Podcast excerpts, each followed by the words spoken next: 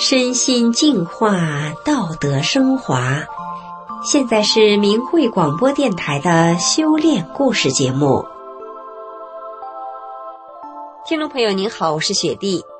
今天要跟您分享的故事是：女儿九岁那年，终于吃上人生第一支冰激凌。二零零五年年初，三十七岁的四川女人唐梅。看着手中仅剩的一千两百元钱，心如刀绞。他再也无力承担女儿的住院费了。他年仅九岁的女儿已经在病痛中苦熬了七年，这七年中，他所有的收入几乎都交给了医院，但是仍然无法治好女儿的病。他已经没有勇气再支撑下去了。于是，他安排好了所有的后事，写好了遗书。没想到。第二天，他和女儿的命运竟然出现了转折。下面就让我们一起来听听他和他女儿的故事。我叫唐梅，在四川老家的一个事业单位工作。一九九八年，我三十岁的时候，远在云南部队的丈夫有了外遇，我不得不背着两岁的女儿，千里迢迢赶到云南办理离婚手续。这一次远行留下的痛苦。远不只是我失去了丈夫，女儿失去了父亲。女儿在家的时候就肠胃不好，在部队办理离婚手续期间没有条件自己做饭，只能天天吃部队又油又辣的伙食，弄得女儿经常拉肚子、发烧、打吊瓶。这一折腾成了慢性肠胃炎、慢性咽炎。从那以后，女儿吃水果、吃肉、吃蛋都要拉肚子。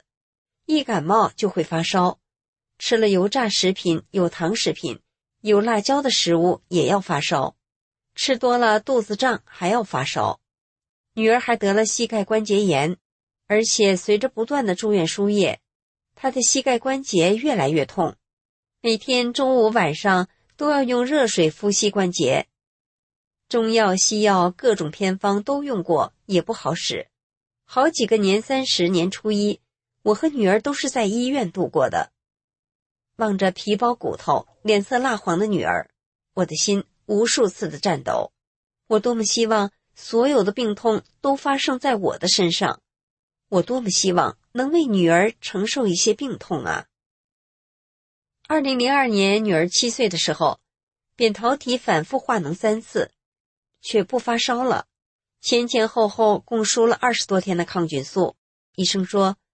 因为反反复复发烧输液，把免疫细胞都杀死了，病菌与免疫细胞打不起仗来了，就不发烧了。医生还说，咽喉的病菌如果侵染到心脏，就容易患心脏病；如果侵染到肾脏，就会得肾炎。我听了不寒而栗。我不知道这条求医之路如何走下去，也不知道这条路何时才是尽头。在医生的建议下，女儿上了手术台，摘除了扁桃体。看到还在麻醉中的女儿，脸色苍白的被从手术室推出来，我如万箭穿心。这么小的生命，为什么要承受如此的痛苦？之后听了医生的建议，前后打了几组增强免疫力的针剂，一开始还真起了点作用，可是不长时间又不行了。冬天。他的整个身体都是冰凉的，握着他的双手就像冰块，冷得透骨。冬天上学要戴帽子、口罩、手套，身上要穿两件毛衣，再加一件羽绒服或太空棉的外衣，还要抱一个热水袋。一旦手太冷了，或者跟着小朋友跑几步，身上出了汗就流鼻涕，过了几天就又发烧了。扁桃体摘除后。一发烧就是整个的咽喉充血，然后又是住院输液。女儿的免疫系统已经不行了，我知道她面临的危险，可是我怎么办啊？眼睁睁的望着这个可怜的生命，是满心的绝望、无奈与痛苦。二零零五年初，女儿九岁的时候，一天我发现手上就剩下一千两百块钱了，还不够女儿一次住院的费用。我感到自己要崩溃了，而且这么多年我自己也浑身是病，过敏性鼻炎、慢性胃炎、妇科病、乳腺三度增生。想想作为女人、女儿、妻子、母亲，各种角色我都体验过了，也算是今生无憾了。于是我处理了所有的后事，坦然的写好了遗书。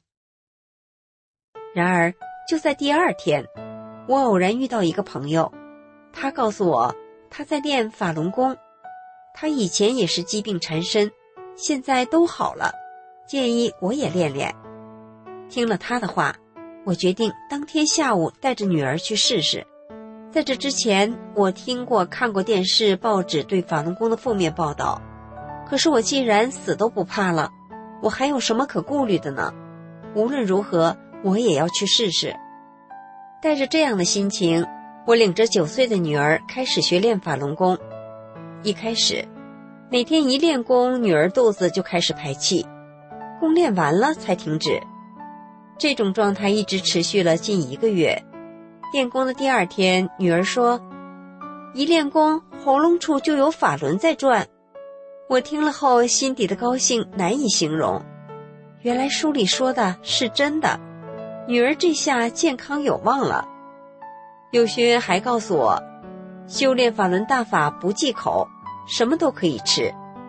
女儿欣喜若狂，因为只要她吃有糖的食品就会发烧。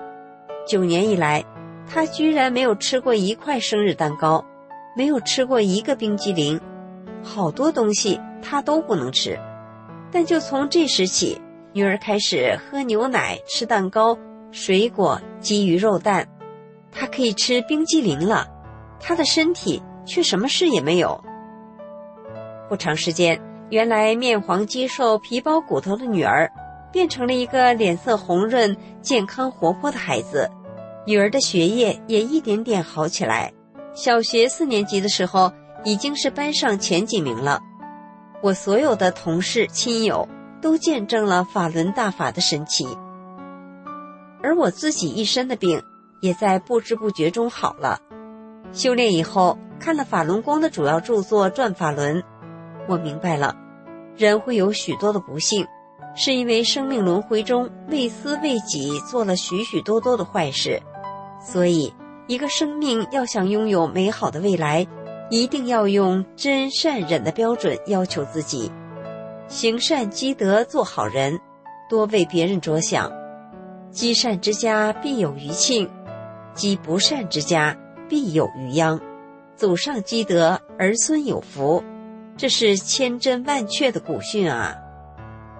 明白了这些道理，在家里我不再用指责埋怨的方式教育女儿，而是善意的对她讲道理。在单位，我也不再因为自己比别人的奖金少而愤愤不平。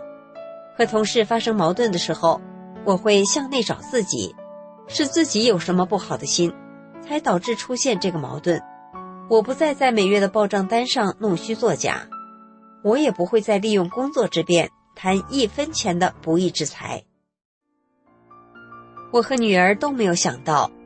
幸福就在不经意间降临到我们娘俩身上，我们不再绝望，两个全新的生命充满了对未来的憧憬与希望。